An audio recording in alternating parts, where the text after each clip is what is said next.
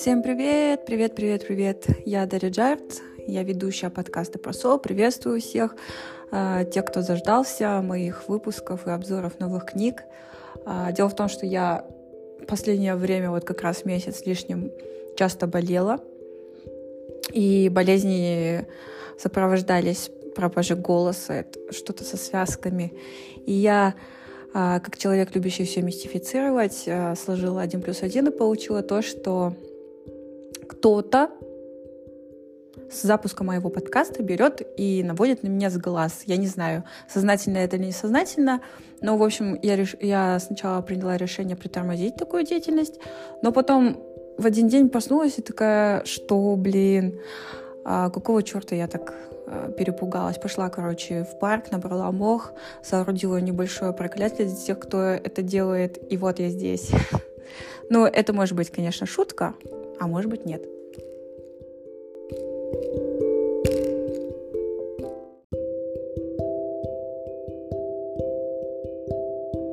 В этом выпуске буду вещать вам про книгу «Ваш покорный слуга Кот», автор Соски Нацумэ. Это классик японской литературы. И в то же время это третий и последний выпуск э, серии «Мир глазами японских котиков». Ну, разумеется, на котиках я не остановлюсь, когда-то я еще буду читать, потому что я человек помешанный на котиках, но пока что у меня есть другие книги, которые я бы хотела прочитать, поэтому, поэтому, поэтому пока с котиками по времени.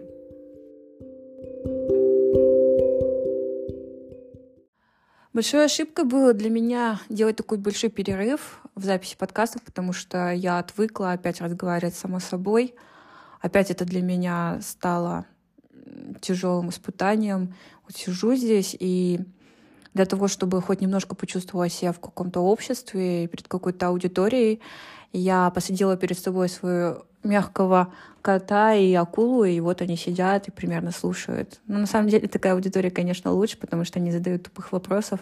Итак, котику Соски Нацумы. На самом деле, а, то название, которое я придумала для серии выпусков а, «Мир глазами японских котиков» как нельзя лучше подходит к этой книге, потому что а, здесь кот который живет у учителя английского языка в период Мэйди. Это с 1868 года по 1912 год. Кот, который умеет читать, умеет читать не только книги, но и человеческий разум. А, кот наблюдательный, а, с аналитическим складом ума, достаточно мудрое существо, и на самом деле это как, знаете, в этот в Простоквашино. Был бы у меня такой кот, я бы и замуж не вышла. Шучу, шучу, шучу, шучу. Шучу, ноябрь. Напоследок я оставила достаточно сложное произведение. Это все-таки классика. Э, книга была написана э, в период с 1905 по 1906 года. Э, года. Поэтому слог там невероятно сложный. И вот перевод рус... на русский язык был а, сделан в 1960 году а, двумя переводчиками. Я специально посмотрела, потому что многие моменты книги были мне очень сильно непонятны. И я перепроверяла и у друзей спрашивала, и в интернете смотрела, потому что не было какого-то смысла Э, перечитывала страницу по несколько раз и все равно не доходила. Это со мной происходит очень редко. Вот, поэтому а, перевод достаточно старый, он уже м, далек от истины, потому что это все-таки еще и советский перевод. А я э, люблю сейчас перечитывать а, книги, которые были переведены в советское время именно на языке оригинала. Ну, такое я могу сделать, к сожалению, только на английском языке. Поэтому японский того времени даже самими японцами э, читается очень тяжело. Поэтому, э, ну, чем богаты, тем и рады, конечно. Ну, вообще-то, знаете, э, кто не хочет, ищет оправдания, кто хочет, видит возможности. А сейчас у нас есть такая прекрасная, такой прекрасный инструмент, как интернет, Поэтому я считаю, если вы захотите вникнуть в то, что было написано когда-то и переведено тоже когда-то, то вы можете спокойно использовать интернет в поисках э, достаточно аутентичной информации. Так вот, а, книга тяжелая, как я сказала, перевод. Знаете, э, сначала я думала, это что-то типа Достоевского, но так как он был переведен в 1960 году, и я к концу уже поняла, что это квинтэссенция из стиля там Чехова, Толстого, где-то, может быть, Булгакова, то есть это такой уродец, но, в принципе, основной смысл понятен. Итак, к самому сюжету. Ну, во-первых, хочу уточнить, что это сатирический роман, а, поэтому а, и сама форма повествования очень интересная. А, рассказчик, разумеется, кот, который живет в семье учителя английского языка, а его зовут Тина Кусями. И этот самый кот описывает события, происходящие с ним самим, и в то же время дополняя их различными историями жизни членов семьи, друзей и его хозяина, которые являются типичными представителями среднего класса периода Мэйдзи. Это учителя, ученые и бизнесмены. А при этом кот выступает в роли активного наблюдателя. Он постоянно следит за происходящим в доме, слушает хозяин и гостей, дает оценку их репликам, мнениям, поступкам и взглядам. Ну и в то же время он сам не сидит на месте, разумеется, у него есть свои линии, в том числе и любовная линия. Ну, коротенькая, конечно, но а, кот достаточно живой. Сразу хочу предупредить, что в книге всего 10 глав. Но сама книга весьма объемная, поэтому надо быть готовым к тому, что сами главы невероятно длинные, абзацы длинные, и, возможно, на первый взгляд покажется, что книга нудная. Вот мне она так и показалась сначала, было очень тяжело читать. А если я вот, допустим, раньше зачитывалась Достоевским, да, это был седьмой класс, то сейчас мне это делать сложно. И я в последнее время брала в руки братьев Карамазовых раз раза два-три, но не могла себя заставить дальше читать, потому что это, ну, это все-таки испытание. И здесь я подумала сначала, что я встретилась с чем-то подобным. Но так как книга все-таки сатирическая, там есть очень много моментов, которые вызывают смех, прям реальный смех. Поэтому такие моменты забавные, они как раз-таки и а, скрашивают некую нудность рассказа. Опять же, я говорю, что сам слог, сама манера повествования, она на русском языке, разумеется, будет отличаться от японского, поэтому как в оригинале я не знаю, а в русском языке нудновато, конечно. Вот. Но понятное дело, что это классика, и классику сами японцы читают с трудом, а, возможно, вообще не знают, как читать. Поэтому, в принципе, то, что книга переведена, уже огромное спасибо. А, в самой книге очень много интересных фактов, э, много интересных цитат, а, много упоминаний разных а, авторов, не только японских, но и римских, греческих и английских. Это интересный период времени, как раз после русско-японской войны 1904-1905 э, года, когда на Японию обрушилось влияние со всех сторон. В основном, конечно, Запада, но это и Россия, это и Англия, европейская культура тоже, и Франция тоже там была. Это и Америка. Это навязывание собственных идеалов, собственных взглядов на мир. И это то самое время, когда японское общество начинает меняться. И оно меняется, разумеется, не сразу, не, как сказать, они меняются не одновременно все.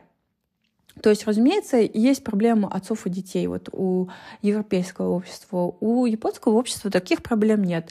А там ко всему относятся абсолютно спокойно. То есть, если там сын решил там выбрать что-то, окей, хорошо, выбирай. Ну, типа, это не, это не моя проблема. А главное, что я слежу, слежу за тем, что выбираю я. Разумеется, если э, сын обратится за каким-то советом к взрослому поколению, ему совет дадут. Но будет ли он следовать, это уже не так уж важно. Вот. Интересно посмотреть на сравнение двух культур как раз э, в динамике. И интересно посмотреть, как меняется общество японское в зависимости от возраста. Там а, перечислены и гимназисты, и очень маленькие дети, и а, взрослые там а, мужчины лет 20, наверное, потом 30-летние, 70-летние, то есть каждый возраст описан, описанный в книге про, проходит какую-то метаморфозу в связи с изменением а, своего настоящего быта. А, если не знать японскую историю, в принципе, я, опять же говорю, э, можно посмотреть в интернете. Поэтому я, допустим, классические книги читаю намного дольше, чем а, современные. И поэтому уже я люблю классические книги больше, чем современные. Потому что пока ты читаешь одну книгу, ты э, ну, допустим, я читаю, читаю, читаю, и тут идет упоминание какой-то цитаты какого-то там автора.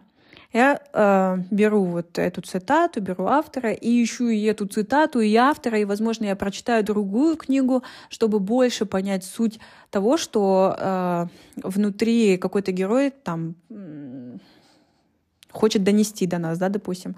И если, допустим, не знать эту книгу, и не знать этого автора, и не знать смысл его трудов, то, возможно, ты и не поймешь, а, зачем вообще это упомянуто в данной книге. Ваш покорный слуга кот. Вот. И, соответственно, раз уж кот умный, он э, читает книги не только на японском языке, но и на английском языке. То есть э, в какой-то момент ловишь себя на мысли, так, если это кот, которому три года, читает на разных языках книги, а, почему я стою на месте? Вот так вот. Просто это уязвление личности какое-то. И поэтому э, охота прям каждую, каждую строчку, каждое слово непонятное в этой книге посмотреть, понять э, и внедрить себе в сознание, чтобы э, быть более интеллектуальным человеком. Хочу отметить, что в книге достаточно много персонажей. И в ходе повествования, когда они только появляются впервые на страницах а, произведения, а, ты думаешь, что этот человек достоин уважения, он достаточно интеллектуален, он очень многого добился, в его, а, в его словах есть смысл. Но когда сюжет продолжается, и мы начинаем глубже узнавать человека, то он превращается в нечто, ну, можно сказать, псих, психованное, психоватое существо. И так с каждым персонажем. То, то есть там нет такого там героя или антигероя. В каждом есть что-то э, альтернативное первому впечатлению. Например, там есть э, лучший друг э, главного героя Кусями Мэйтей, и он э, общепризнанный шутник. То есть это такие люди, которые будут нести околесицу э, с серьезным лицом, а потом через день там, или через неделю, через месяц ты осознаешь, что он тебе наврал. Но это такой человек... Э, добродушный. В принципе, его шутки всегда а, никогда не наносят ущерба прямого человеку.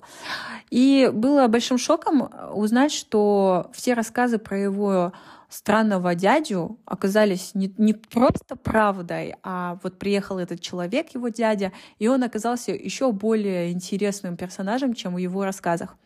То есть в, то, э, в некоторых рассказах и Майтея был смысл, Затем э, там появляется философ, который рассказывает умные вещи про жизнь. И я даже выделила себе очень много цитат, но по идее они э, и применимы, и я с ними согласна. И ну, очень даже э, правильные вещи говорил тот человек.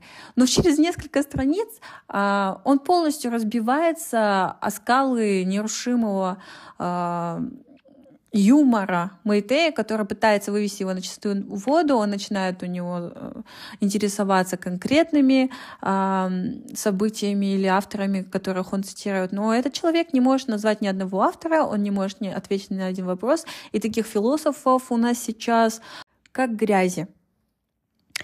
Э, я впервые поделилась своими мыслями об этой книге на встрече книжного клуба, и тогда я заметила, что не стоит думать, э, будто это мое конечное мнение, потому что я не дочитала книгу. И я всегда была уверена, и до сих пор у меня эта привычка остается, то, что пока ты не дочитаешь книгу до конца, ты не поймешь смысл, и он до тебя не дойдет, и, возможно, сам основной смысл книги будет в конце. Ну, с классиками всегда так, на самом деле, последние там 100-200 страниц ты просто пролетаешь, хотя хотелось бы помедленнее это все прочитать. Вот. Просто я как-то обожглась на книге «Шестерка воронов», я ее ненавижу.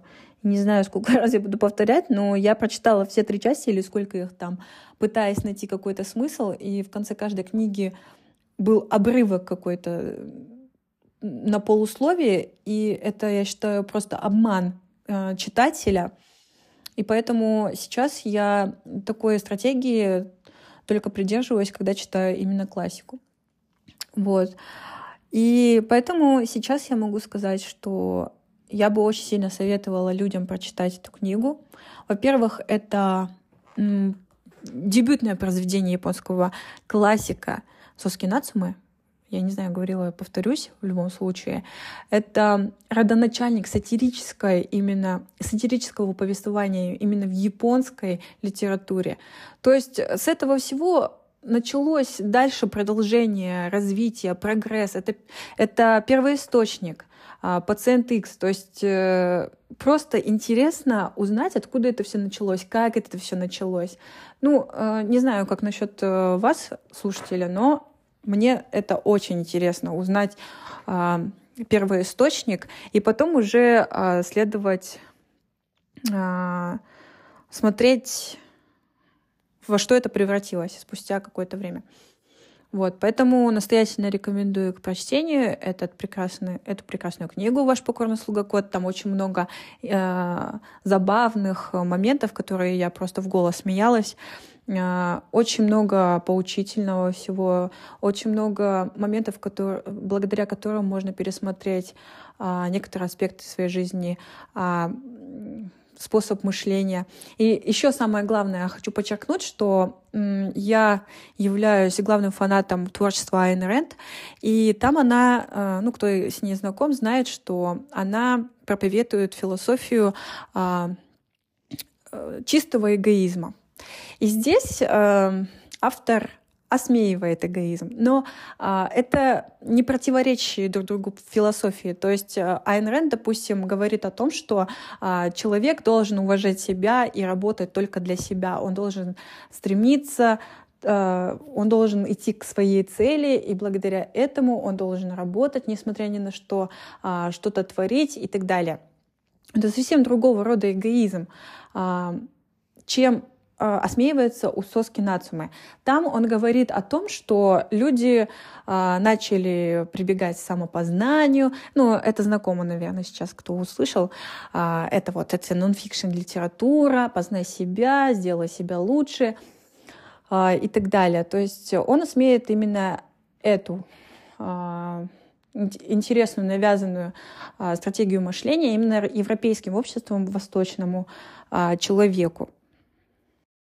А, выпуск, наверное, опять вышел длинный, но после перерыва это нормально, так что не ругайте меня. Ну и сам, сама книга очень сильно поразила меня, поэтому хотелось рассказать э, прям все, что меня тронуло.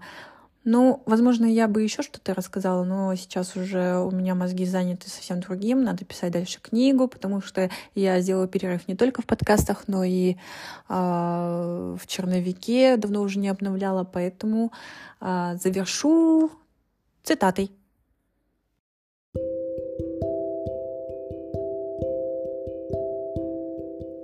Вот почему я и говорю, что современный человек детективен. Он все время высматривает и вынюхивает. Он вороват, он скрывается от других и во всем ищет выгоду. Самосознание его обостряется. Он все время беспокоится, удастся ли ему поймать вора. Он думает о выгоде во сне и наяву и становится похож на вора и на сыщика. Все время оглядываться и копошиться, не иметь до самой могилы ни, минуты покоя – вот удел современного человека. Это и есть проклятие цивилизации. Ужасно глупо. Спасибо, что слушали меня. Всем пока!